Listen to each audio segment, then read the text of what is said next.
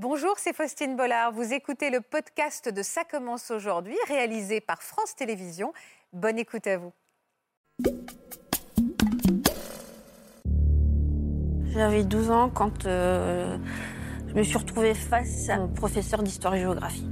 Lui, il avait 40 ans à l'époque. Je lui dis que j'avais des sentiments et que euh, si c'était possible, j'avais envie de le revoir. Il me disait que j'ai aussi des sentiments pour toi, mais le problème, c'est que t'es mineur. J'ai pas envie d'avoir des problèmes. Et donc à ce moment-là, on a décidé que je vienne chez lui les après-midi où j'avais pas cours. Où se trouve actuellement celui dont vous êtes tombée éperdument amoureuse? Il se trouve dans le couloir de la mort de Floride depuis 30 ans. Il est condamné à mort pour un meurtre. Ça fait maintenant un an qu'on est euh, en couple. Vous voudriez partir là-bas? Je vais partir là-bas. J'ai tout plaqué, effectivement, en couple et mes quatre enfants. ouais. Là, pour moi, en tant que mère, je me suis dit, là, il y, a un- il y a un réel danger. Elle est en péril. Ben, je suis née d'un amour de ma mère française avec un soldat de l'armée allemande euh, pendant la Seconde Guerre mondiale. À quel âge vous avez eu en main cette photo? 56 ans. Ça a été comme pour moi un- une énorme valise qui tombait. Et alors là, elle m'a dit, écoute, il a mis une condition à ça, c'est que tu ne le saches jamais. Donc maintenant, tu vas me jurer que tu ne parleras jamais.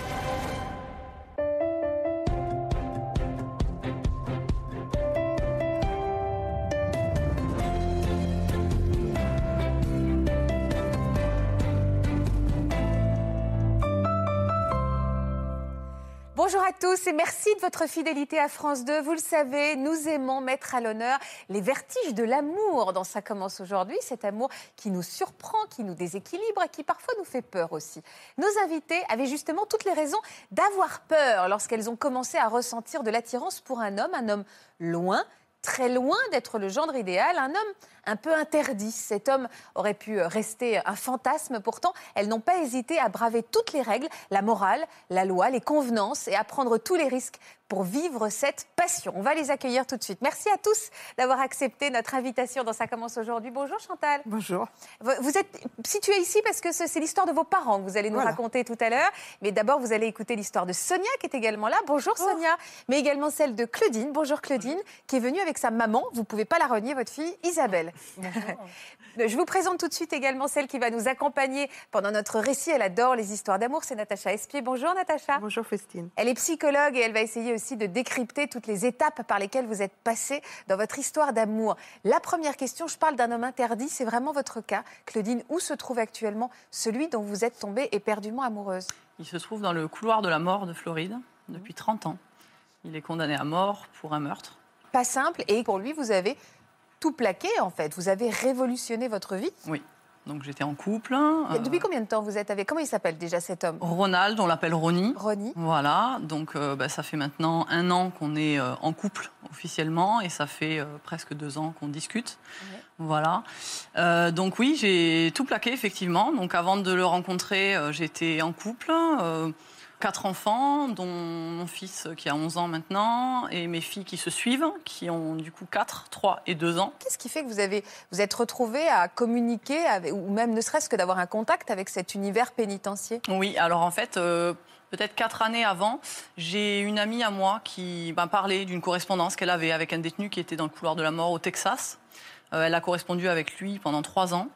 Il a été exécuté après. Et, euh, et c'est vrai que quand elle m'a parlé de ça, bon, moi, la peine de mort, c'est toujours quelque chose qui m'a révolté. Et... Ah, vous étiez engagé vous-même. Ben, engagé, euh, pas dans les faits, mais voilà, ça, c'était quelque chose pour moi qui, qui était inconcevable. Mais de là à faire la démarche d'aller correspondre, il y a quand même un. Il y a, Un pas, c'est vrai, c'est vrai. Ronnie a été la première personne avec laquelle vous avez correspondu Oui. Vous, on envoie une photo, pardon, mais visuellement, physiquement, vous vous êtes vu au départ On s'est vus. Il vous a plu physiquement? Ben, il m'a plu. C'est pas quelque chose qui m'est venu. Moi, j'étais mariée, j'avais quatre enfants. J'étais pas dans un contexte. euh, Je suis pas allée dans ce contexte-là. euh, J'étais pas dans une démarche de, de- de trouver quelqu'un ou quoi que ce soit. Moi, c'était. Je me suis même pas posé la question. En fait, c'est quelque chose qui est venu après, mais euh, c'était pas un coup de foudre euh, comme on peut le penser. Je l'ai vu. Oh mon Dieu, il est merveilleux. Non, c'est pas quelque chose qui s'est passé. Voilà. Après, il m'a rassurée. Quand je l'ai vu physiquement, je me suis dit bon. Il n'a pas, euh, il a pas une tête de psychopathe. euh, voilà. Non, mais c'est vrai, on a des clichés, on se fait des clichés, on se dit le couloir de la mort. euh, C'est, on voit Arkham City dans Batman, quoi. C'est voilà. bien sûr, Et bien quand je l'ai vu, je me suis dit bon, voilà, c'est, je le trouvais rassurant, mais pas attirant ou ça. pas. C'est, je vais pas dire attirant ou pas, mais je me suis pas posé la question. Qu'est-ce que vous avez mis dans cette première lettre? On se présente? Je me suis présentée, voilà, mariée, quatre enfants, j'habite dans le sud de la France, euh, voilà, des, des- des choses euh, pour expliquer un peu Classique. qui j'étais, classique, voilà. Et euh, bah, lui, il se présente. Alors, il est rentré assez, euh, assez rapidement dans le détail de ce qu'il avait fait, etc. Voilà, euh, moi, je suis, je suis Ronnie, je suis à tel endroit depuis tant de temps, voilà ce que j'ai fait, etc. Il a été anglais, assez vous? transparent. Je ne parlais pas du tout anglais. bah Alors, comment on fait pour correspondre avec... Traducteur, Ah, d'accord. je ne parlais pas du tout anglais. Mais alors, pour décrypter une lettre, vous mettez pendant vous la deux recopiez, heures, vous la exactement. recopiez. Ouais, et vous- ouais, ouais. Et donc, du coup, dans sa première lettre, il me dit voilà, tu peux t'inscrire sur tel site. Maintenant, on a un service où on peut communiquer par email. Donc, il rentre très vite dans le vif du sujet et vous Oui, le trouvez clairement. comment? Sympa. Ouais, je le trouve rassurant, je le trouve équilibré. C'est étonnant ce mot que vous que, pardon Oui. hein, ce mot que vous utilisez Rassurant. rassurant Oui. Ouais. pour un homme qui est condamné à mort dans les Ouais. couloirs de la enfin qui est dans le couloir de la mort et qui est- qui, qui a tué euh, Ça, c'est un fait. et, ce mot que vous utilisez c'est rassurant je- ça vous étonne pas Bah si, pas euh, beaucoup aussi. C'est peut-être pas le premier mot que j'aurais non. utilisé à son propos. dire il est Alors, voilà je- sympathique avenant Oui. je sais pas mais rassurant Ah Oui, je sais pas. qu'est-ce que vous trouvez de rassurant? euh, Oui. Bah, Je le trouve équilibré. Bah, C'est-à-dire que, comme je vous dis, on, on part quand même avec un cliché. On part quand même avec un cliché. On se dit, euh, voilà, dedans, il, a- enfin, il est peut-être fou, il est peut-être euh, complètement déséquilibré mentalement, etc. Et puis, pardon mais vous dites on part avec un cliché c'est-à-dire que vous étiez prête vous à avoir une correspondance avec un homme fou ou déséquilibré mentalement? Oui. Vous aimez le hors norme un peu quand même Oui, ça, bon. Donc vous commencez à communiquer tous les deux. Oui. Euh, Est-ce qu'il y a de la séduction qui s'installe tout de suite Pas dans tout. vos échanges? Pas du tout. C'est très respectueux. Lui me demande comment va mon mari, etc. Donc, euh, vraiment, non, non, pas du tout. et, le ma- et votre mari d'ailleurs, il en pense quoi puisqu'on parle de lui? Bah, sur le moment, rien de particulier, puisqu'il savait dans quelle démarche j'étais. Il n'y avait pas de mal. Mon mari, on a une relation euh, très. Avec beaucoup de confiance. euh, c'est fluide, quoi. Voilà. Est-ce que vous remarquez quand même que vous commencez à attendre les mails avec un peu plus d'impatience, que vous commencez à être un petit peu accro à ces échanges? Alors ça, ça vient, euh, ça vient assez rapidement. De toute façon, très rapidement, il s'installe quand même, grâce au mail du coup, qui, qui, qui donne une promiscuité plus, plus facile, il s'installe quand même euh, des échanges chaque jour. Le matin, voilà, je, je prends de ses nouvelles. Il y a quand même. Quand on a quatre enfants, on a le temps, pardon, de. On trouve toujours Vous le travaillez hein. Je travaille, oui. oui, oui. Mais alors à quel moment, pardon, mais le en soir, plus, il y a l'heure américaine. ou le euh, matin, oui, il y a les décalages, mais de toute façon, les mails n'arrivent pas immédiatement puisque c'est tout euh, surveillé, euh, lu, relu avant d'être. euh, donc bon, ça, on est un peu décalé. Des fois, on reçoit un mail la veille, le lendemain. Enfin, c'est un peu. euh, donc vous êtes rentré dans un quotidien un peu de bonjour, bonne nuit, qu'est-ce que tu as fait aujourd'hui. Voilà, ça c'est quand même rapide. Ça c'est rapidement installé. Alors qui a fait le premier pas de la, vraiment de la drague, hein, pardon, mais. Euh, c'est moi. J'étais pas euh, pourtant euh, en manque de séduction avec mon mari ou quoi. J'étais j'étais équilibrée sur ce point-là, mais en fait j'ai commencé à lui montrer des photos de mes tatouages euh, à des endroits, je dirais relativement basiques, hein, les bras, Ouais, les- des choses voilà très très classiques. Et puis un jour j'ai- passé le pas. J'ai des tatouages ici sur les cuisses et bon, je me suis dit bon, je vais lui montrer. Il y a quoi sur vos cuisses? Euh, c'est des ornements en fait, des ornements euh, un petit peu baroques quoi, euh, symétriquement. Donc j'ai pris une photo comme ça, donc c'est assez Intime. Voilà. Voilà, on peut le dire. Bon, de toute façon, on est assez limité dans, dans ce qu'on peut faire et pas faire, puisqu'il y a des règles au niveau des photos. voilà, on peut pas faire ce qu'on veut non plus. Et du coup, je lui ai envoyé ça, et lui, bon, il m'a dit, t'es très sexy. Et le mot sexy, ça m'a. Ah bah oui, là on rentrait dans un registre. euh, on n'a pas besoin de se tourner vers vous quand même, même si je me Non. tourne naturellement pour vous, pour cautionner le fait que là on dérapait. Ça m'a fait quelque chose. Par contre, il m'a repris parce qu'après, je lui ai dit j'ai d'autres tatouages, mais je pourrais pas te les montrer parce que la, la compagnie de- d'envoi de, mail ne sera pas trop d'accord. Ils sont où vos autres tatouages? Bah, J'en ai dans des endroits, on va dire, euh, un petit peu. voilà, quoi. D'accord, on peut se faire tatouer. Là, euh, on peut se faire tatouer. euh, Et, et- et- et- bon, je lui tendais un peu la perche, là, quand même, un peu beaucoup. Quoi. Et là, il me dit. mais là, il m'a repris. Il m'a dit oui, non seulement la compagnie ne sera pas d'accord, mais ton mari ne ris- risque de ne pas aimer non plus. Donc c'est vrai que lui, il est resté quand même très respectueux vis-à-vis. Donc là, eh bien, vous, vous étiez prête à aller plus loin. Ah, oui, enfin, je S'il n'y avait, pas eu- s'il y avait pas eu cette Ah, compagnie qui, euh, fait, qui enfin, bloque, vous auriez pas pu non lui plus envoyer dans l'extrême, euh, érotique. mais euh, oui, oui, j'aurais pu. ouais, ouais. Donc vous, clairement, vous aviez basculé dans Euh, là, ça, ouais. Mais j'étais dans la séduction. Pour la- Moi, je prenais ça un comme jeu. un jeu. Voilà, c'est ça. Et ça m'a apporté un truc, bah, c'est toujours euh, agréable, de, de Il a quel âge, Ronnie, aujourd'hui? 52 ans. Il Et il est emprisonné depuis combien de temps? Depuis 30 ans. 30 ans. Donc après, moi, je tombe un peu dans cette séduction-là que je prends pour un jeu euh, sur le moment. Et puis après, je me prends un peu au jeu, un peu beaucoup même. Et euh, je me dis, attends, là, euh, c'est au-delà de la séduction. Là, tu as des sentiments qui commencent à venir pour lui. Donc très rapidement, je lui dis. Mais est-ce qu'on peut être amoureuse de quelqu'un qu'on ne voit pas, avec lequel on a, avec lequel on n'a aucun quotidien, on n'a même pas de contact physique? Est-ce qu'on est quand Bah, même c'est pas un un peu, par définition, dans l'ordre du fantasme? Si, c'est- enfin, excusez-moi, mais c'est un amour virtuel euh, au fond. hein. Oui. Et euh, bah, comme il peut y avoir des amours virtuels sur les sites de rencontres, sauf que là, c'est un amour extraordinaire dans le sens où ça sort de l'ordinaire. Je pense quand même que ça joue un petit peu dans votre fascination pour lui, hein, Oui. le fait que ce soit extraordinaire. Et puis aussi pour ces hommes qui sont ou ces femmes qui sont prisonniers, il y a tout de suite une, un- une accroche dans la relation. Et du coup, ils se dévoilent beaucoup. Et ça, ça peut être séduisant parce qu'il y a une relation d'intimité qui va se créer. Euh, ils disent beaucoup plus sur eux que qu'un homme euh, aura peut-être tendance à le franc, faire. très franc. Voilà. ouais. Et ça, ça peut être éminemment sédu- séduisant aussi. Je pense que vous avez. Et puis vous le dites, hein, ce qui était au début, c'était cette mission aussi. hein. Je suis contre la peine de mort, je m'inscris contre ça. Donc tous ces ingrédients. Dans un combat, oui. Voilà. sûr, ça, ça- Tous ces les ingrédients sont réunis pour que ce soit euh, romantique entre guillemets. Mais oui, au- oui. pas au point de mettre en péril votre couple. C'est-à-dire, est-ce qu'à un moment, vous vous dites pas, eh oh, est-ce que je vais mettre en péril ma famille, mes quatre enfants, euh, pour une histoire, en plus, pardon, mais qui n'a pas d'avenir du tout, quoi? Alors sur le moment, c'est pas une question que je me pose parce que je pense que je le verrai pas en fait. Et que même si j'ai des sentiments pour lui, ça va rester une relation un petit peu Virtuelle. euh, clandestine, on va dire, entre guillemets, et que C'est votre amant secret, quoi. Voilà, on va dire ça comme ça, ça commence comme ça, hein, clairement. Et, euh, et je me dis que ça va en rester là. Voilà. Mais jusque-là, lui, pour l'instant, il vous freine, hein, il vous envoie bouler. alors hein. moi, alors il m'a carrément envoyé bouler. euh, il vous a carrément. conduit. Moi, je lui dis, euh, écoute, Ronnie, euh, voilà, je suis en train de tomber amoureuse de toi. Il me dit, oh là là là là, il me dit non. Il me dit pas du tout. Il me dit, faut pas. Il me dit, c'est pas une vie pour toi. T'es belle, t'es jeune, t'es intelligente, tu mérites beau- beaucoup mieux que moi. Et il me dit, euh, on va rester amis. Je veux pas perdre ton amitié qui est précieuse. Voilà, enfin, il me freine euh, complètement. Donc, Votre mari n'a pas vu quand même que vous deveniez, ah, sans même savoir le contenu de vos messages, que vous deveniez un peu trop accro à, à- à- aux mails, aux échanges, à ce redis, là, quoi. il s'est dit, euh, il y a quelque chose de bizarre quand même. Et une fois, j'ai oublié de fermer l'application sur l'ordinateur, erreur.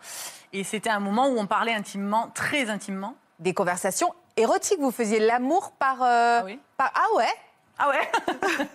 Ah oui, oui, on parlait de sexe, oui. Vous parliez de sexe. De fantasme. Mais est-ce que vous je- je te disiez ce que ça, j'aime Ah, je te ferai Ah ça, oui, je te oui, oui, ferai ça. c'était- Oui, oui, oui, complètement. Donc, Bah, euh, c'est- oui, oui. C'est ce qui se passe sur les réseaux sociaux, enfin dans les, sur les sites de rencontres, et ça peut arriver. Bon, là, c'est dans un contexte quand même Voilà. où les hommes sont extrêmement frustrés, ils n'ont pas accès à la pornographie, ils n'ont pas accès, ils n'ont accès à rien du Mais tout. ce qui est terrible, c'est que vous saviez que vos messages étaient lus en plus par des Oui, gens. mais je, je m'en fiche, mais je- j'aime Ah ouais. bien, ça me fait rigoler. Et vous envoyez des photos aussi? Oui, mais on est très limité, donc c'était pas des photos. euh, voilà. D'accord. Ça Après, reste voilà, du bon. fantasme. C'est possible. Donc vous faites l'amour par, euh, par vi- virtuellement, tout ça à côté de votre maman, je suis un peu gênée, mais quand même. Est-ce que vous avez le sentiment à ce moment-là de, de tromper votre mari? Euh, ça, oui, un petit peu. Un petit peu, mais en même temps, je me dis, ça reste virtuel, il n'y a pas ce pas physique. Bah oui. Il faut qu'on fasse une émission là-dessus. Oui. Est-ce que tromper virtuellement, c'est C'est tromper. Quand j'y pensais à l'époque, pour moi, je me disais, bon, il n'y a pas de mal, je vais pas le voir. C'est comme s'il regardait un porno sur un site, mon mari, quoi. Pour moi, c'est. Sauf que c'est une personne qui existe, mais en Oui. même temps, elle est intouchable. Et, et- et si j'étais sur un site de rencontre classique et que j'avais fait ça, là, je me, sens- je me serais sentie beaucoup plus mal. Parce que c'était une personne accessible. Pour moi, Ronnie, c'était quelqu'un d'inaccessible. Oui, il y avait un océan Je- qui vous je- séparait. ben voilà, pas je me de- suis dit, je vais jamais aller là-bas en prison le voir. Enfin, pour moi, c'était complètement. Donc on est vraiment dans l'ordre du fantasme. Oui. Votre jardin secret, vous faites rien de ça, mal ça. parce que physiquement personne vous touche et que ça. voilà. Et, et que personne ne pourra me toucher. Au-delà. Pour Ouais. moi, dans ma tête, bon, ça, ça c'est un fait, de toute façon. Et là pour l'instant vous êtes toujours avec votre mari? Moi, bah alors non. Alors mon mari, oui, pardon. Mon mari. Bah, C'est euh, pas anecdotique quand même, Claudine, pas votre vraiment. mari.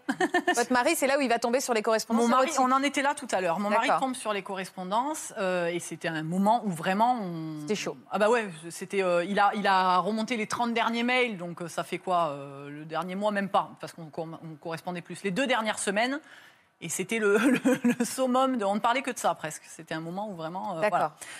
Donc il tombe là-dessus parce qu'il sentait quand même que mon comportement changeait. Mais ça doit être dramatique pour lui, le monde doit s'écrouler. Euh, oui, alors paradoxalement, euh, il l'a pris avec beaucoup de alors il a mal pris ça, on peut pas dire le contraire, mais il n'a pas réagi euh, virulemment en fait. Il a réagi euh, avec dépit, avec.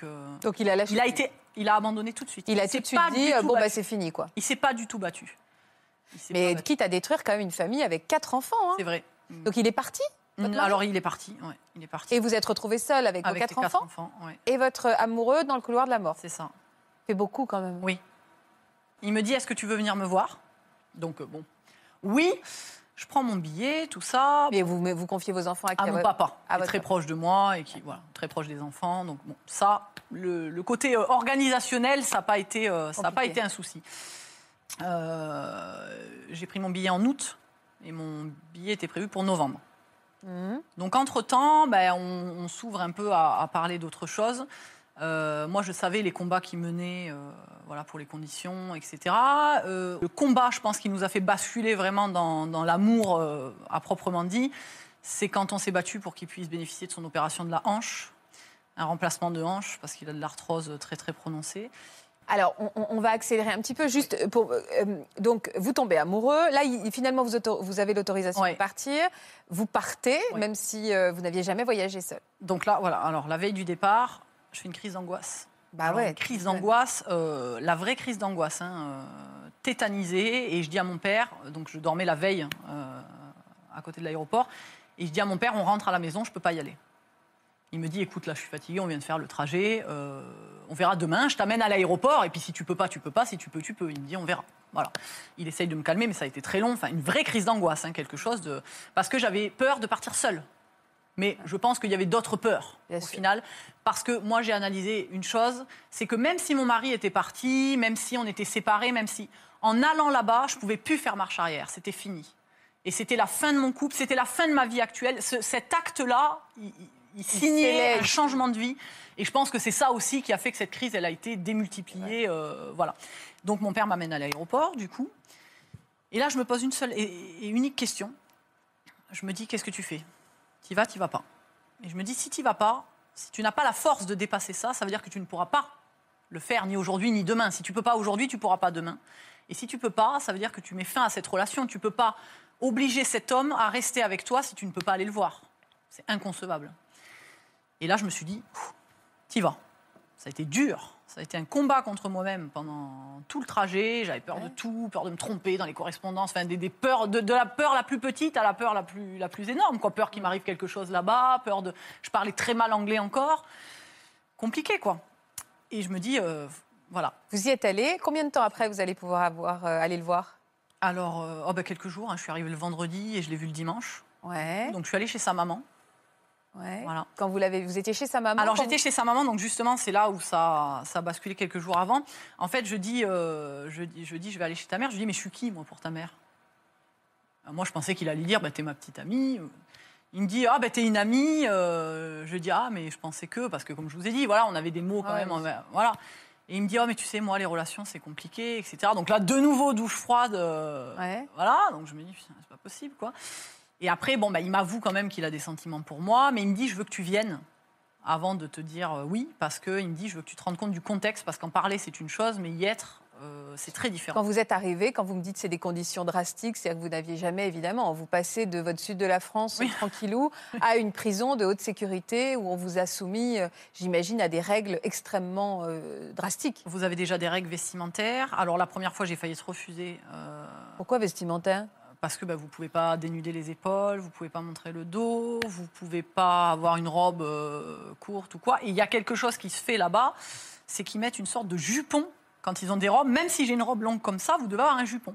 Mais ça, ce ne sont, c'est pas dans les règles, parce qu'il y a beaucoup d'abus. Ouais. Voilà, il y a les règles et il y a l'interprétation du sergent, et selon sur qui vous tombez, ça va être plus ou moins... Voilà, il y en a qui s'en tiennent aux règles, il y en a qui dépassent. Et cette femme-là, euh, donc je rencontre une femme très rapidement là-bas. On fait la queue en fait avant de rentrer en visite et elle me dit euh, Oula, t'as une robe? Elle me dit T'as un jupon? Je dis Hein Qu'est-ce que c'est que ça? Parce que c'est pas dans les règles. Ouais. Euh, Je dis Non, j'en ai pas. Euh, Et ils regardent qui c'était vite fait, parce que c'est des habitués, eux, qui viennent régulièrement. Et elle me dit Oh là là, elle me dit, c'est, c'est le sergent Intel. Elle me dit Là, si t'as pas de jupon, elle ne te laissera pas passer. quoi. Alors déjà, premier gros stress, je me dis, purée, je vais pas pouvoir rentrer, ça va être une catastrophe. J'y vais avec sa mère, donc je suis quand même rassurée sur la première visite. Ouais. Je suis pas larguée toute seule. Je rencontre une Française, parce que c'était Thanksgiving, donc il y a beaucoup de gens qui, qui Ouais. viennent à cette occasion-là. Donc je rencontre une Française, alors je dis, mon Dieu, vous parlez français, aidez-moi. Voilà, alors de suite, elle me dit, vous venez voir qui? Je dis, Ronnie, oh, c'est un bel homme. hein. Alors, tout de suite, euh, voilà, ça a été euh, de suite. Je dis, bon, ça va, je suis rassurée. Et donc, ben, je rentre, alors, et ce- cette fameuse femme me dit, euh, ah, vous n'avez pas du pont? Alors là, je mets des larmes dans mes yeux. Et je lui dis, mais je vous en supplie, je viens de France, c'est pas dans les règles. Et euh, bon, je réussis à passer à travers les mailles du filet. En fait, elle me fait m'asseoir et me lever euh, face à une vitre et elle voit que ma robe, elle est quand même lourde. Donc, elle va pas se lever et quand je bouge, quoi. Donc, elle dit, allez, ça va pour cette fois. Donc, euh, assez, euh, assez chanceuse. Donc là, bah, c'est une prison hein, américaine. Donc, des grilles, des bruits, des sergents partout, des armes. C'est très lourd comme contexte, très très lourd. Alors moi, après, bah, du coup, je passe tous les postes de sécurité, etc. Et je m'attendais en fait à trouver une ambiance extrêmement lourde dans le parc de visite. On appelle ça le parc de visite. Alors dans le couloir de la mort, on n'a pas le droit de se promener dans les jardins. C'est vraiment une pièce euh, comme une sorte de cafétéria. Ouais. C'est très inconfortable. Ils font tout pour vous rappeler où vous êtes quand même. hein. Ouais, ouais, bien Voilà. Et je m'attendais à avoir une ambiance absolument atroce. C'est quand même des, des femmes, des mères qui viennent voir leur, leur mari, leur fils, leur oncle, leur tante qui sont condamnés à mort. Donc je m'attendais à un truc vachement lourd. Et alors pas du tout par contre. Pas du tout. C'est très convivial. Les gens rigolent, sont heureux de se voir. Euh, ça, vous, ce contexte-là, Ouais. vous l'oubliez. D'accord. Voilà. Donc je rentre dans cette salle. On vous attribue un numéro de table.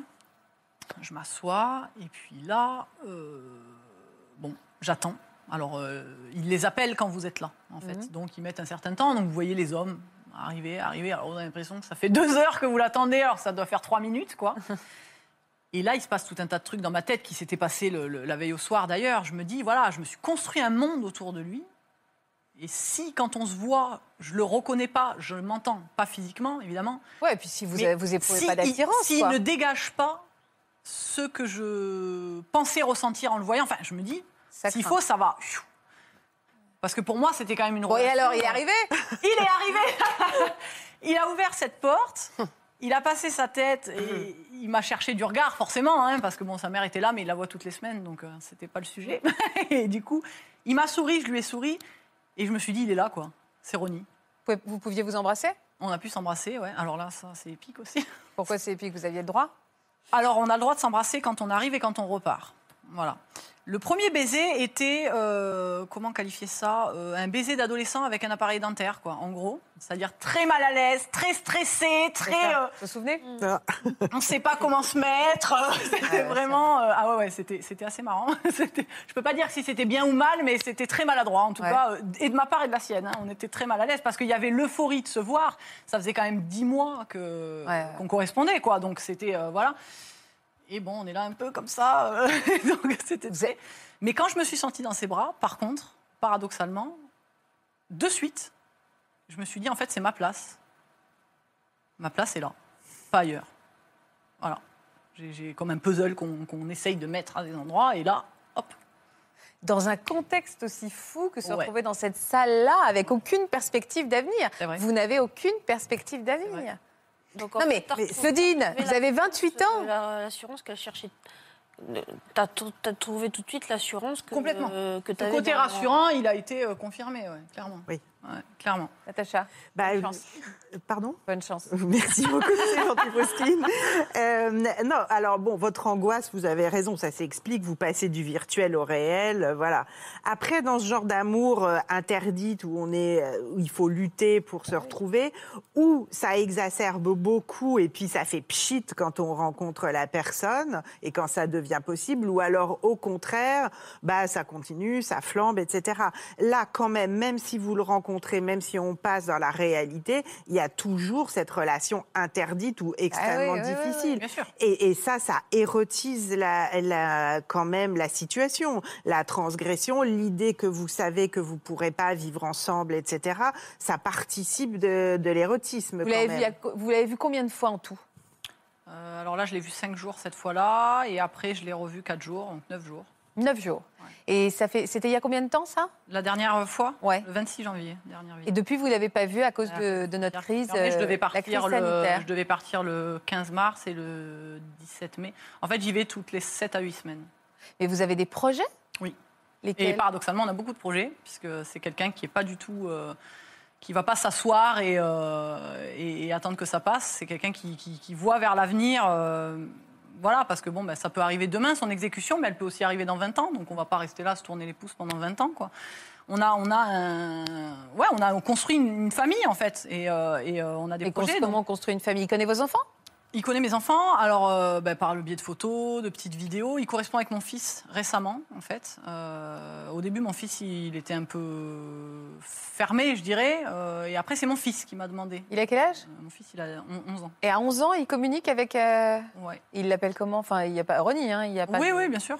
Et il sait que vous, et vous allez vous marier? Oui. Ouais, ouais. Il vous a demandé en mariage? Il m'a demandé en mariage très rapidement, par contre. Il m'a demandé en mariage au bout du quatrième jour de visite euh, là-bas. Ouais. Ben, lui, il y a une accélération du temps, forcément. hein. Il, Bien il- sûr. il ne peut être que dans les projets, parce qu'autrement, c'est une position euh, complètement désespérée. Ouais. Donc, il faut qu'il soit dans les projets. Lui, ça, c'est vital pour lui. Et, euh, et lui, bah oui. mais se il- marier, quelle est bah, l'idée? Oui, mais il Pourquoi n'y a se pas de temps. Pour Pour partir là-bas. Vous voudriez partir là-bas Je vais partir là-bas. C'est pas que je veux, c'est que je, je vais le faire avec vos enfants. avec mes enfants. Alors oui, là, c'est évidemment, euh, on entend hein, combien vous êtes impliqués, combien c'est une aventure excitante. La seule limite qu'on peut puisse y voir, enfin à part le, tout ce qu'on peut imaginer, c'est aussi pour les enfants. Oui, alors que- je suis pas, je suis pas dans ce contexte-là de tout plaquer, euh, partir Voilà. pour lui. C'est un projet familial. Euh, moi, bon, les États-Unis, j'ai toujours aimé les États-Unis. De toute façon, quand j'étais ado, je disais que j'irais vivre aux États-Unis. C'était un truc euh, comme ça. Bon, certes, je pars pas que pour lui. C'est pas ça que je vois. Évidemment, euh, il y, y a ça, c'est un fait certain, mais je vois ça comme un projet familial. Vivre à l'étranger, vivre d'autres expériences, c'est quelque chose d'enrichissant. Mes enfants, ils vont apprendre à parler l'anglais, ils vont Bien sûr, mais vous allez donc vivre à côté de la prison et votre vie va être d'aller voir votre mari deux fois par semaine. une fois, Vous avez le droit qu'une fois une fois. Donc votre vie, aujourd'hui à 28 ans, vous n'avez pas votre vie sentimentale et votre vie... euh, vous pouvez vous voir physiquement, pardon, vous pouvez avoir des rapports intimes tous les deux? Non. Non. Donc c'est-à-dire qu'aujourd'hui à 28 ans, vous dites je suis prête à me Oui. marier et peut-être que ça va durer 20 ans, 30 Oui, oui. ans, sans avoir aucun contact physique jamais et aller voir une fois par semaine mon mari. Vous êtes prête à ça? Oui, parce qu'il y a tellement d'autres choses autour de notre relation. Ça, c'est l'aspect sentimental, on va dire, euh, basique de notre relation. Euh, mais après, il y a tous ces combats qu'on mène.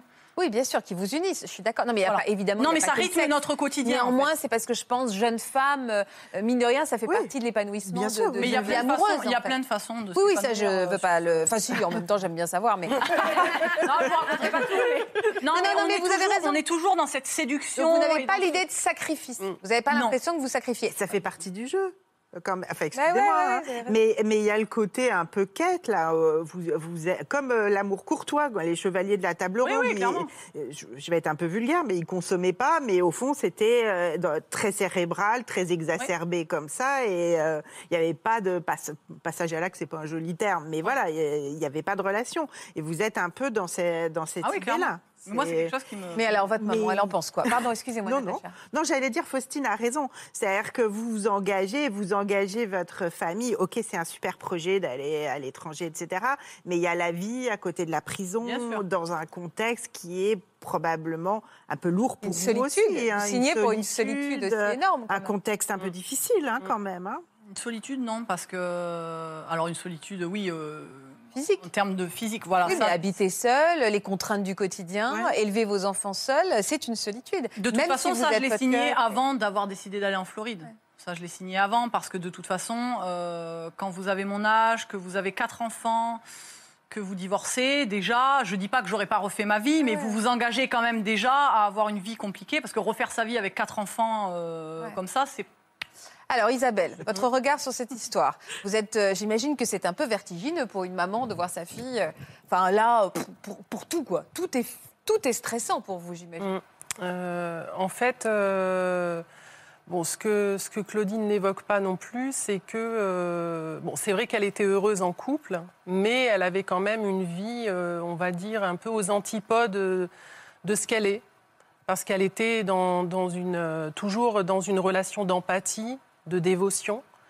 Parce qu'en fait, euh, elle était avec un homme qui avait trois enfants. Elle s'est battue pour que deux de ses enfants soient reconnus dans un parcours euh, de prise en charge d'autistes. Euh, et elle avait que 18 ans. à cette époque. Donc c'est une enfant euh, toujours, on va dire, dans une empathie polymorphe, si je puis dire, euh, et toujours peut-être à, à être pour la cause de l'autre. Euh, Donc ça vous étonne assez peu qu'elle Oui. soit tombée amoureuse d'un homme bah, euh, euh, oui, et quelque part, euh, je me dis en fait que il y, a- il y a deux aspects dans cette relation. C'est que effectivement, comme vous l'évoquiez, c'était un petit peu le- le- la bouffée d'oxygène de cette relation très difficile qu'elle a traversée. Euh, durant son mariage, même s'il y a eu euh, de l'amour, je- j'en dis ce qu'on vient pas. Mais après, euh, son mari n'était pas à la hauteur, avec le respect que je lui dois, n'était pas à la hauteur de- des ambitions de Claudine, en fait. J'entends. Voilà. D'accord, j'entends. Donc vous n'êtes pas spécialement inquiète Alors, alors je- ça, c'est le premier aspect. C'est sur la personnalité de Claudine. Claudine, c'est une enfant bon, qui a été élevée dans un contexte d'enfant unique.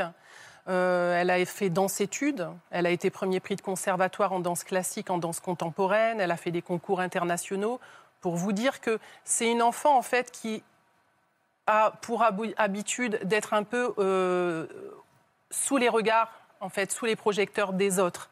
Donc c'est une enfant quand même qui, qui cherche, euh, on va dire, qui cherche à avoir son public. Je, je- je- je l'exprimerai comme ça.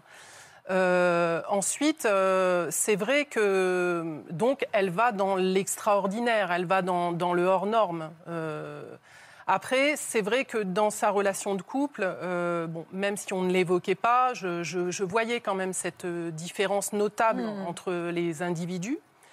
Et euh, bon, après, je, voilà, moi, je ne suis pas là pour, euh, pour pronostiquer ou pour dire ça va marcher, pas marcher. C'est pas, voilà, moi, j'aime mes enfants de façon inconditionnelle. Pour autant, euh, je, je- je me suis dit, alors, pour la partie de mon inquiétude, c'est vrai que euh, au départ, j'ai pensé que c'était justement encore un schéma répété euh, de vouloir se montrer, de vouloir faire un truc complètement Personne intéressante. voilà, voilà. Ça, c'est la première, la première chose. Donc, j'ai appelé un peu au secours son père, qui, bon, qui malheureusement est, est un peu défaillant de ce côté-là. Euh, et, et finalement, euh, je lui ai dit, bah, écoute, aide-moi, parce que moi, euh, là, je comprends pas. Qu'est-ce qui, se passe, même si effectivement. euh, euh, c'est pas le, le- le gendre idéal sur le plan effectivement ambition, projet, avancement dans la vie. Bon, je dis, mais là, c'est vraiment un virage à 180 degrés. Qu'est-ce qui se passe? Elle est si mal et tout, parce qu'il faut savoir que son père vit à côté d'elle. Donc, souvent, je l'appelle pour savoir s'il y a. Bon. Lui, il me dit, euh, mais non, mais de toute façon, euh, c'est pas grave, mais ça passera, tu la connais, euh, elle grave, passe par des étapes, machin, etc. Bon, ok. Après, elle m'a pas dit tout de suite qu'elle était engagée dans, ni dans la correspondance, ni dans la relation. Et après, quand elle, quand elle me l'a dit, euh, bon, moi, je l'ai entendu, en fait, j'ai écouté ce qu'elle avait à me dire. De mon côté, j'ai aussi euh, fouillé. Parce que là, bah, elle m'a dit Ronnie, enfin Ronald, etc. Il a un blog, machin. J'ai cherché à en savoir aussi un petit peu, parce qu'elle me disait ça avec euh, parcimonie. hein. Bien évidemment, elle me, elle, me, elle me dorait le tableau. Et finalement, euh, j'ai dit, bah, moi, je vais un petit peu regarder ce qu'il est, ce type, finalement, parce que c'est quand même un criminel, quoi qu'on en dise.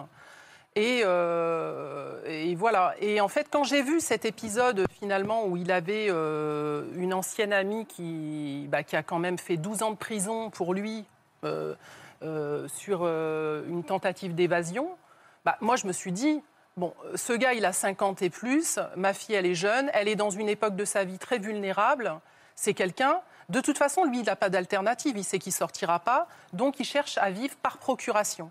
Et finalement, il a, euh, euh, intrinsèquement un pouvoir de manipulation sur les gens, puisqu'il a réussi à persuader une nana, finalement, d'aller au bout de, l'improbable et euh, de, faire cette tentative d'évasion jusqu'à prendre de la prison. Alors, je me suis dit, bon, là, là, il y a un gros problème, quoi, parce que, indépendamment du fait qu'on peut tomber amoureux de n'importe qui dans la vie, mais là, elle est en péril.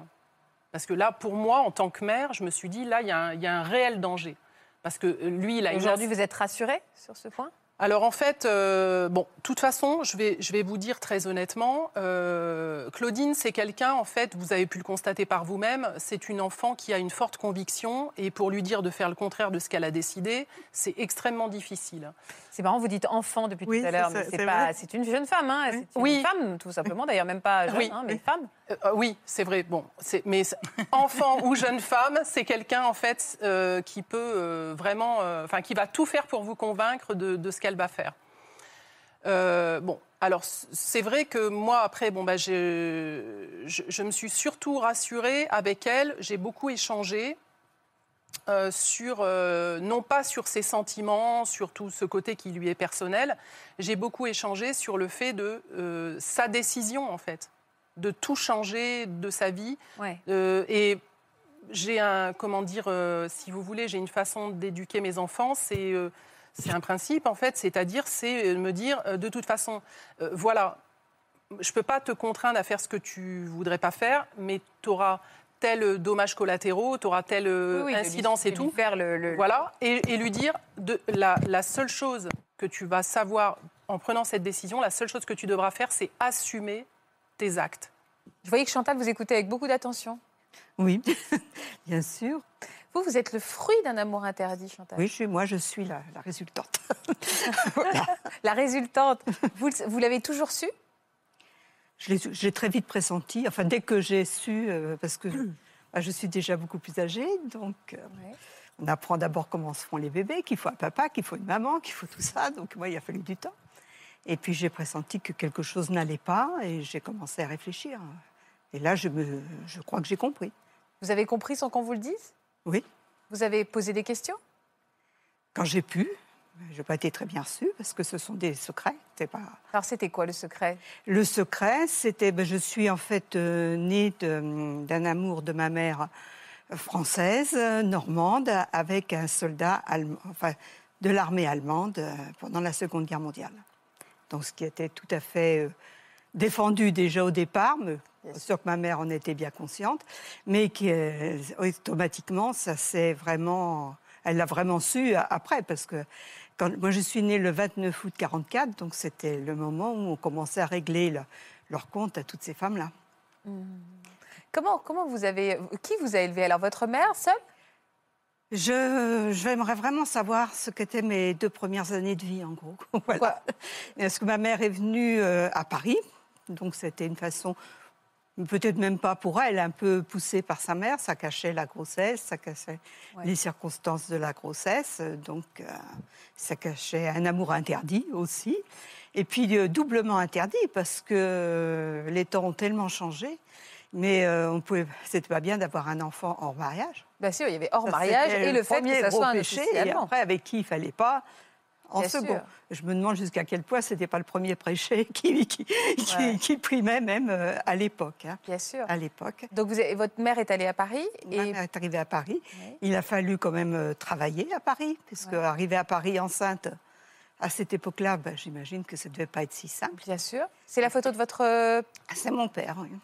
Vous avez une photo, vous ne devez pas en avoir beaucoup. J'ai qu'une photo, j'ai que ça. J'ai que ça. À que quel âge vous avez eu en main cette photo? Je devais avoir 55, 56 ans. Et avant ça, on vous disait quoi alors de votre Avant, père ma mère me disait, d'abord au départ, euh, bah, que je, je me faisais décider. hein. Et puis ensuite, euh, que non, elle n'avait rien, qu'elle n'avait, elle n'avait euh, ni son adresse par écrit, ni son nom, ni, ni de correspondance, et pas de photo. Pas de photo, donc rien. Et que j'étais priée d'oublier tout ça parce que je m'avais donné un autre père qui était mon père, devenu mon père. Et D'accord, et qui vous a élevé, euh, comme un père. D'accord, et que vous avez aimé. euh, Oui, que j'ai aimé, mais hum, probablement mal aimé, parce que euh, il y avait ce secret. Moi, je savais, enfin, j'avais deux vies. Depuis toujours, j'avais deux vies. J'avais ce que je pressentais être, parce qu'on est quand même le fruit de deux personnes. hein. Bien sûr. Et puis, euh, pensant que j'étais ailleurs que où je devais être. Et euh, ça m'empêchait de, de me porter vers lui, tout à fait. Il y avait comme une. Puis je l'ai connu quand vous même, j'avais hein. presque six ans, donc euh, il n'y a pas de lien qui s'était créé dans la Avant. petite enfance. Oui. Et alors, au fur et à mesure, votre mère a commencé à vous lâcher des choses jusqu'à cette photo? Non, non, non, non, elle disait rien. Euh, euh, je l'ai, j'ai compris vraiment, enfin, je me suis vraiment posé concrètement la question après un cours d'histoire euh, à l'école, à l'école primaire. C'est-à-dire que vous avez un cours d'histoire à primaire et vous, vous avez fait votre. Ben, j'ai fait, oui, je comprenais pas et tout ça. C'est fou ça que vous pas. ayez réussi à toute seule à deviner. Mais vous en fait. savez, je, euh, je pense que euh, parle devant les bébés. Et que les bébés. Et on croit qu'ils Voilà, n'entendent pas. Je, suis, je m'occupe, euh, enfin, je suis présidente d'une association de personnes nées comme moi, dans toutes ces circonstances. Et c'est vraiment très, très fréquent que les gens ont senti qu'il y a quelque chose qui ne va pas. Et ont cherché des explications, mis plus ou moins le doigt dessus. Na- Natacha, c'est vrai qu'on ne parle pas devant les bébés. Enfin, on parle devant les bébés pensant qu'ils ne comprennent rien, alors qu'en fait, ils, ils- ils- ils ingèrent tout, en fait. Ah bah oui, ce ne sont Voilà. pas de petites enclumes, hein, si je puis dire. hein. Ce sont des sujets, ils pensent, ils entendent, ils comprennent, et puis c'est surtout des petites éponges. C'est-à-dire, on parle devant les bébés, puis on parle après devant les petits-enfants qui finalement comprennent, Ouais. in- intuent, même si ça n'arrive pas complètement à la conscience, ils comprennent ce qui se passe. Et c'est comme si le secret, eh ben, il transpirait au fond. Ce qui fait qu'il y a des, euh, brusquement des révélations comme vous avez euh, à ce cours d'histoire. moi, je me, j'ai fini par me poser. Parce qu'évidemment, plus on vieillit, plus on prend du recul, plus on, a- on analyse, etc. Et je me demande si même euh, la grossesse ne joue pas son rôle dans ces Ah choses-là. oui, bien sûr, Parce vous que, avez raison. imaginez, quand on entend maintenant comment on traite, euh, enfin, comment on, on dit il faut se comporter comme ça, une femme est enceinte, elle doit, on va faire écouter de la musique, la voix du papa, etc. Imaginez Bah, bien sûr. le trouve, traumatisme ouais. D'une femme qui, qui part enceinte comme ça, Ah qui ouais. se débrouille, euh, Hmm. qui, qui après euh, se rend compte Mais en cours de primaire à catastrophe. 6 ans, Chantal, vous comprenez. huit ans, non, mais neuf 6, 8 ans, peu importe. 6, 8 ans, avant 10 ans en tout cas, vous comprenez. Et vous vous dites, en Mais fait, oui, mon père devait être un officier allemand. Je- Non, pas, pas comme ça. Mais euh, le, euh, bon, il a fallu déjà que j'intègre qu'un père, c'était. Qu'est-ce que c'était qu'un père Parce que été. euh, bon, mes deux premières années, je ne connais pas. Quand j'avais deux ans et demi à peu près, euh, ma mère m'a placée chez une nourrice euh, à temps plein. Ça, ça a été la, chance de ma vie. Je crois que. Moi, je- j'estime que j'ai eu de la chance dans ma vie. Enfin, cette grande malchance euh, de naître et d'avoir une jeunesse et une construction tronquée par un tas de choses, mais en même temps, de la chance d'avoir eu des belles rencontres dans ma vie. Vous avez Donc, créé du cette lien. nourrice, voilà. Cette nourrice, euh, vraiment, a été équilibrante pour moi, a été très éducative pour moi. Et euh, c'est à elle que je dois, euh, que je dois beaucoup, en fait. hein. Alors finalement, vous Mais avez... elle n'avait pas de mari. elle n'avait pas de mari. Non, parce qu'elle était veuve de guerre. Mhm. Donc j'étais, je vivais avec elle, avec ses enfants qui étaient de- adolescents et jeunes gens. Et elle-même, euh, veuve de guerre, euh, quand elle m'a recueilli, je, ça devait être 46, 47, euh, elle n'avait pas encore euh, de revenus qui tombaient. Alors elle, elle était au contraire euh, très éduquée, d'une famille bourgeoise. Avant, elle avait femme de chambre, elle avait tout. Et puis après, elle a gardé des enfants, elle a gardé une petite grand-mère pour pouvoir vivre elle-même. hein. Elle m'a photo- donné cette éducation-là. Cette photo, comment elle s'est retrouvée entre vos mains alors finalement? Alors euh, finalement, ma mère euh, a eu la maladie d'Alzheimer et elle a senti progressivement, enfin on, le- qu'elle partait voilà, on sent que, que l'on part. Et euh, alors qu'elle avait toujours tenu à secret absolu, un jour que l'on était chez moi, en famille, donc avec euh, mon père adoptif, mon mari, etc. Elle est, elle est donc euh, l'endroit où on ne doit rien dire, puisqu'on ne doit pas. Bah, Bien sûr, bien sûr. Elle C'est bizarre qu'elle ait choisi ce moment. Qu'est-ce qu'elle a fait? Elle a sorti la photo. Non, bah non, non, non. Elle était assise euh, tout près de moi. Il n'y avait pas le confinement. Elle était assise comme ça tout près de moi. Et elle s'est penchée. et Elle m'a dit euh, Tu aimerais avoir une photo de ton père? J'étais éberluée, mais j'étais.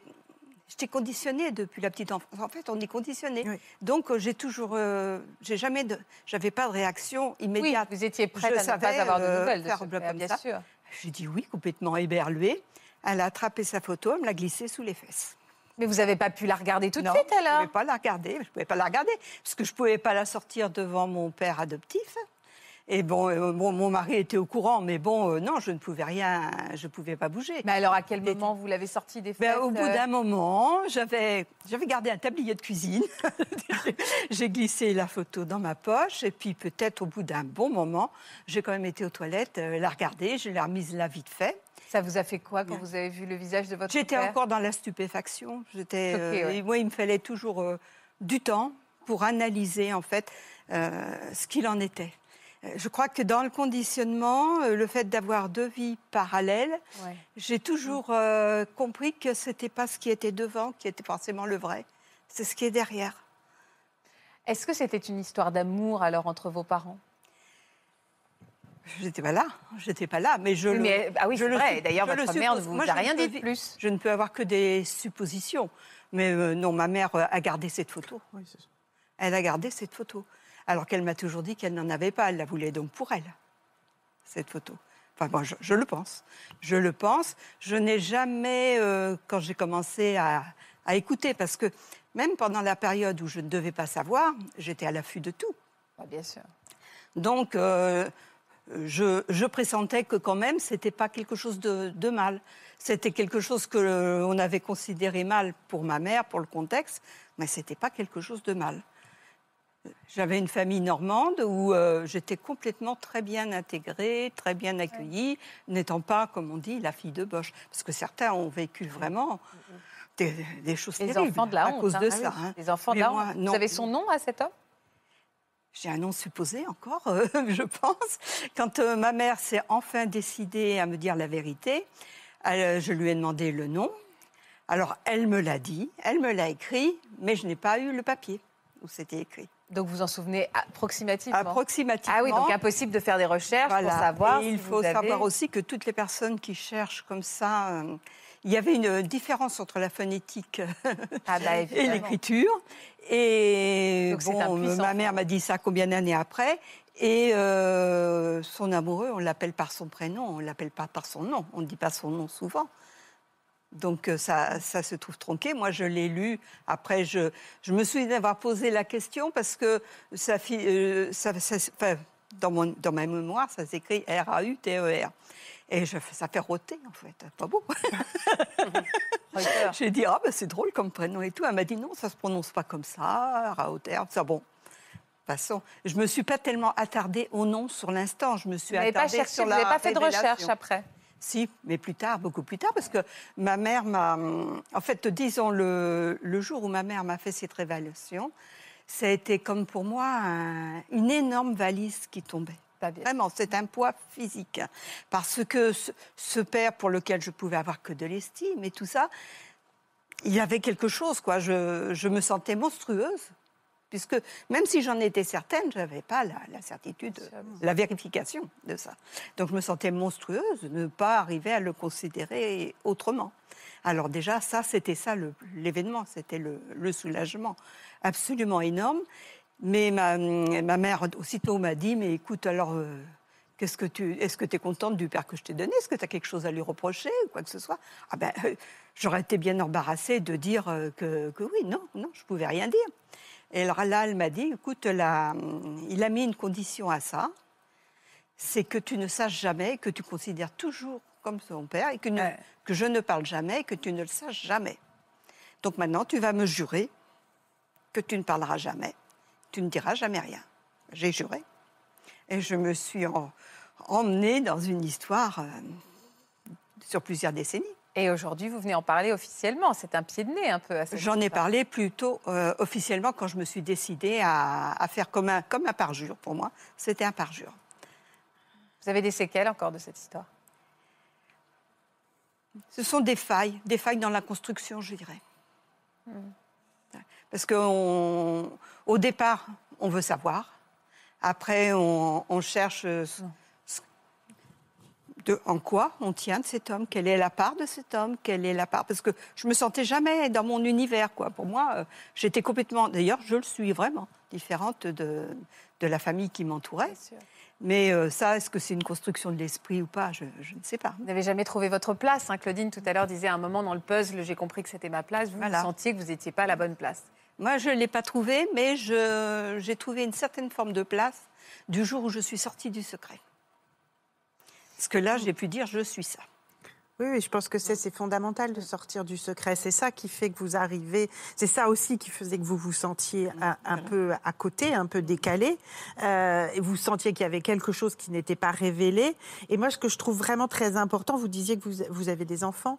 Oui, j'ai des enfants. Et je pense que de rompre le secret, c'est important par rapport à vos enfants, parce que c'est plus, on n'est plus à dans. quel âge j'ai un peu ce secret? Oui, mais vous l'avez fait. Et vous l'avez fait, il trop tard. Voilà, ça, je l'ai fait, c'était important. Et mes enfants, enfin, mon fils n'a pas d'enfant, mais euh, ma fille a tout de suite, dès que moi j'ai commencé à parler, a vraiment dit la vérité à ses propres enfants. Oui, ça, je pense que c'est vraiment fondamental pour rompre la chaîne du secret, justement. Et euh, je voudrais ajouter justement au niveau de, de rompre le secret, je fais partie d'une association donc euh, d'enfants de la guerre qui s'appelle Cœur sans frontières.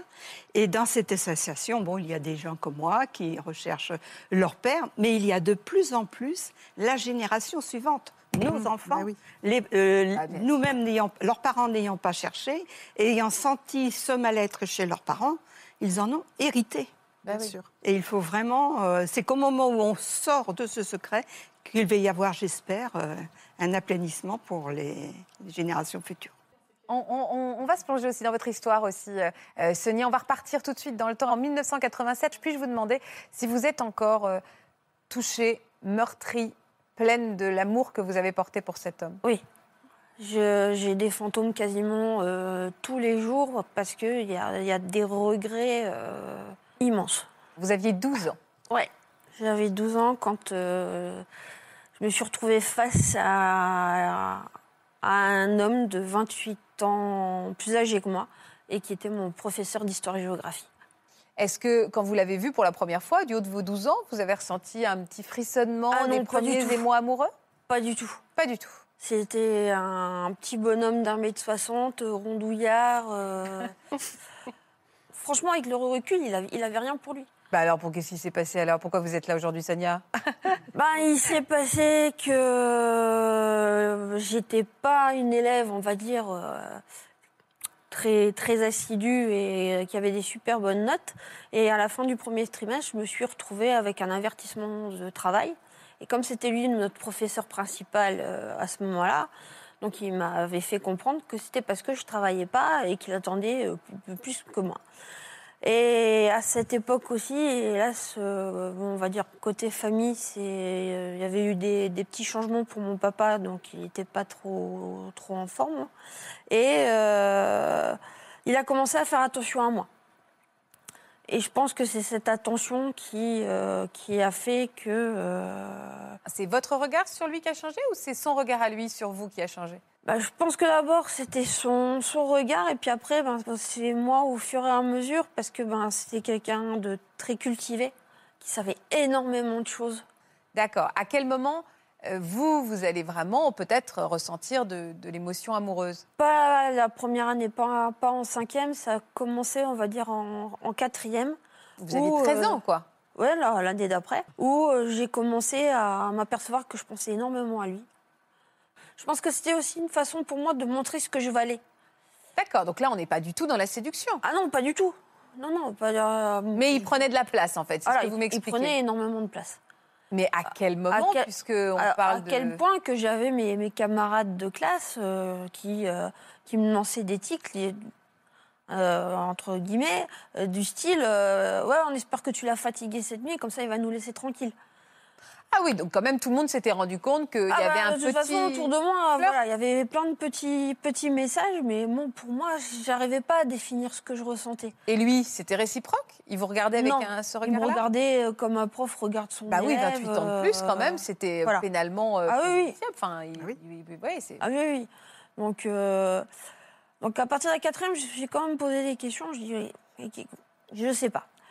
Arrivé euh, en, trois, en troisième, ma première troisième, parce que je l'ai repiqué, euh, pareil, je continue à beaucoup bosser dans, dans sa matière, euh, à tel point que j'avais dit, bah, moi je veux devenir prof d'histoire géo, je veux devenir comme lui, je voulais, voilà, je voulais lui ressembler. C'était euh, vraiment euh, une, une idole, hein, si je peux dire ça comme ça.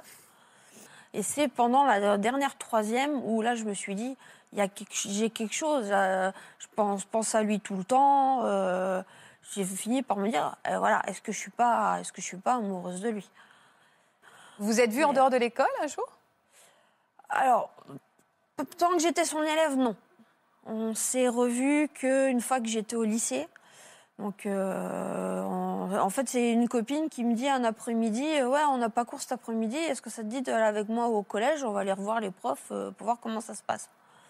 Puis montrer ben, qu'on est au lycée. euh, voilà, c'est aussi le fait ouais, on est les anciens, on est les plus grands. euh, voilà. Donc, euh, je lui dis Bah ouais, à ce moment-là, je veux bien parce que je voudrais bien le voir euh, et puis lui, lui parler. La dernière année de troisième, comme je ne savais pas exactement ce que je ressentais exactement, je lui, ai- je lui avais écrit une lettre. Une lettre que j'avais planquée dans une de mes copies.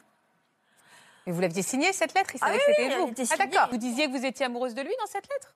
Je lui disais que j'avais des sentiments. Je lui disais pas que j'étais amoureux, je lui dis que j'avais des sentiments et que euh, quand je par... une fois partie du collège, j'avais envie, si c'était possible, j'avais envie de le revoir. Donc quand vous retournez au lycée, euh, ce jour-là, où vous, vous vouliez faire les kékés euh, qui étaient... Voilà. les- voilà. La première chose qu'on fait, on va en salle des profs, on regarde qui c'est qui est là, puis je, je le vois, et puis donc il sort, et puis on commence à discuter et tout. euh. Et là, vous ressentez un chouchouniouf Bah, de toute façon, euh, j'ai la boule au ventre, euh, j'ai. euh, Ah oui, donc là, vous êtes amoureuse. je tremble de partout et tout. Donc on commence à discuter. il me fait Oh, bah, si tu as envie de revenir pour qu'on discute, tu reviens quand tu veux. Et puis il me fait bah, À partir de ce moment-là, plutôt que de se voir au, au collège, tu m'attends, tu, me préviens que tel et tel soir, tu es là, je te récupère dans la voiture et puis on discute dans la voiture. Voilà, les mois passent, on continue à, à- à discuter euh, de tout, de rien, euh, de l'avenir. euh. Ce qui est déjà bizarre. hein. Oui. C'est déjà bizarre. Pour On est on a déjà franchi Ouais. les limites hein, quand Ouais. même. hein. Et puis, ben, un jour, il me fait comme ça, il me fait, ouais, j'ai- aussi des sentiments pour toi, mais le problème, c'est que tu es mineur. J'ai pas envie d'avoir des problèmes. Je t'aime, mais euh, voilà, on, on peut pas. C'est compliqué d'a- d'aller plus loin. euh. Finalement, avec les, les jours qui ont passé et les mois, on a fini par s'embrasser. Donc euh, là, le baiser, c'était encore pire. Euh, là, là, ça a confirmé que je ressentais, ce que je ressentais pour moi, c'était c'était de l'amour. Il était marié, lui? Non, pas marié, pas d'enfant, pas d'a- pas d'attache. Ça, c'est ce que je pensais, pas d'attache, mais euh, c'est une autre, une autre attache qui, qui a fait, hélas, des dégâts. Et euh, donc, on continue à se voir comme ça. Et puis, euh, ben, l'été de mes 18 ans, donc euh, j'avais 18 ans au mois de juillet, il me fait comme ça, ouais, ce que- ce qu'on pourrait faire, c'est déjà arrêter de se voir en cachette. Et à ce moment-là, peut-être aller se voir en ville et tout. Mais on, arrête de, on arrête de faire ça, on essaie de le faire au, au grand jour. Donc je fais, moi, paniquer justement, ma mère. je dis, ma, mère ne pouvait, ne pouvant pas le voir, et puis euh, elle, c'était. elle- elle trouvait qu'il m'avait mis beaucoup de choses dans la tête. Donc, euh, il avait vraiment une, une- tellement influence sur moi que j'ai beaucoup changé. Il faut dire les choses. Une emprise ou une influence?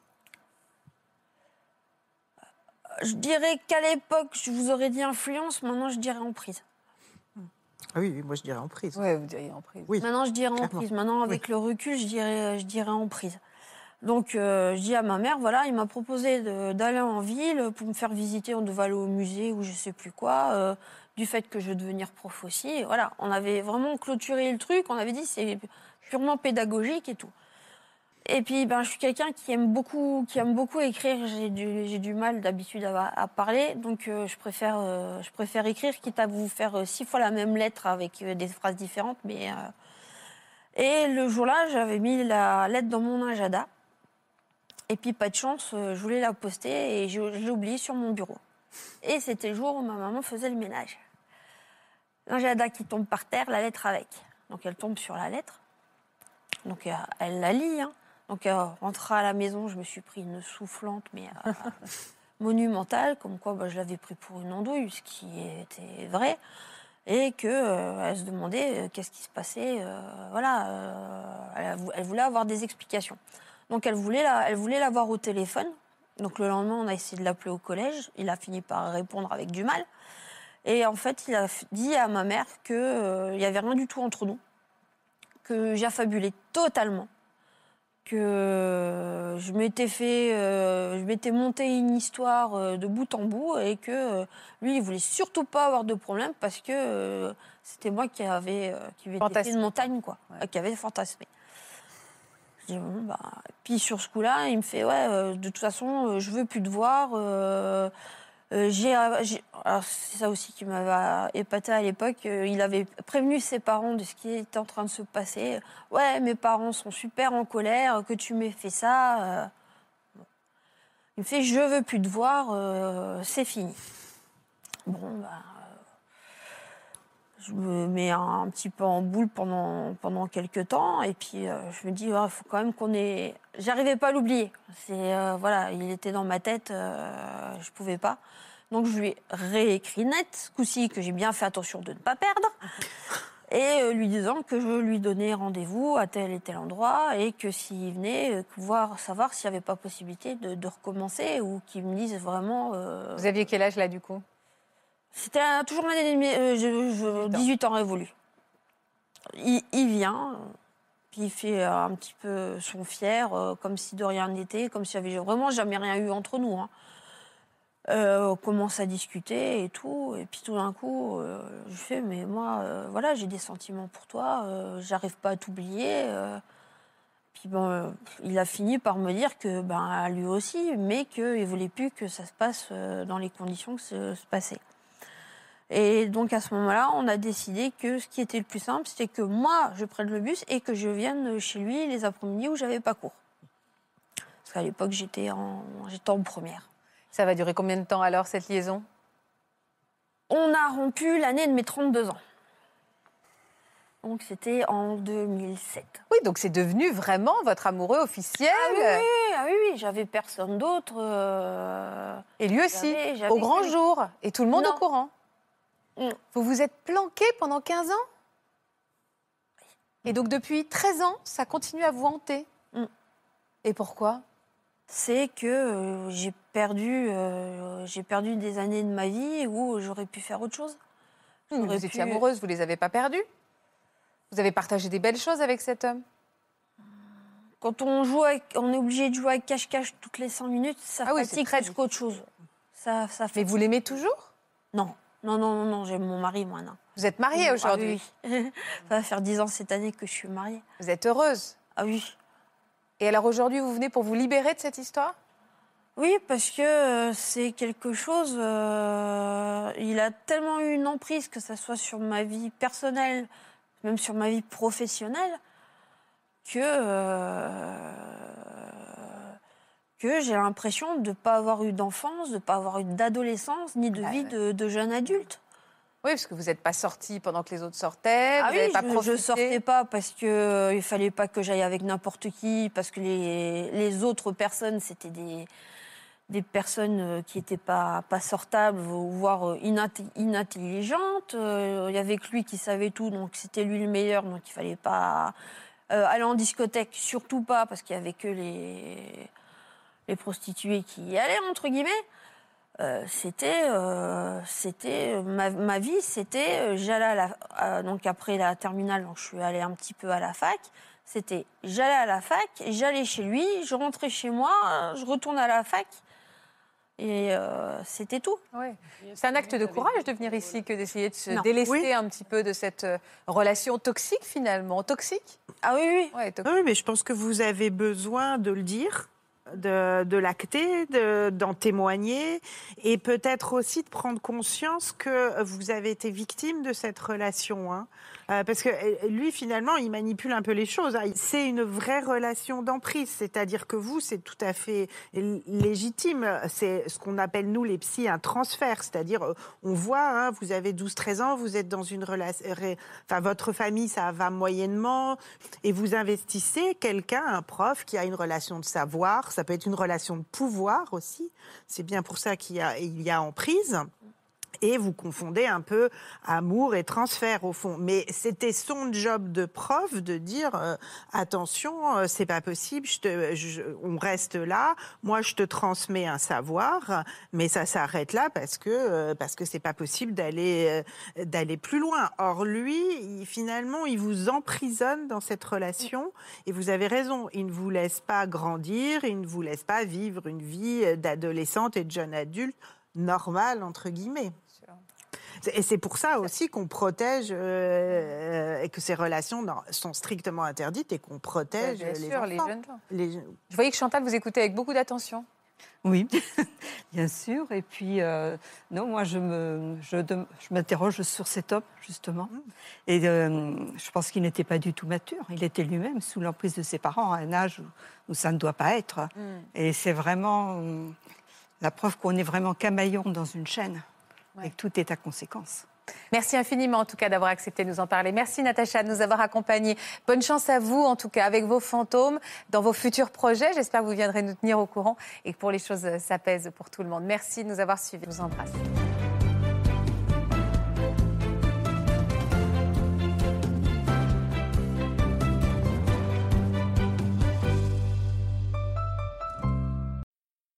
Voilà, j'espère que ce podcast de Ça commence aujourd'hui vous a plu. Si c'est le cas, n'hésitez pas à vous abonner. Vous pouvez également retrouver l'intégralité de nos émissions sur France.tv.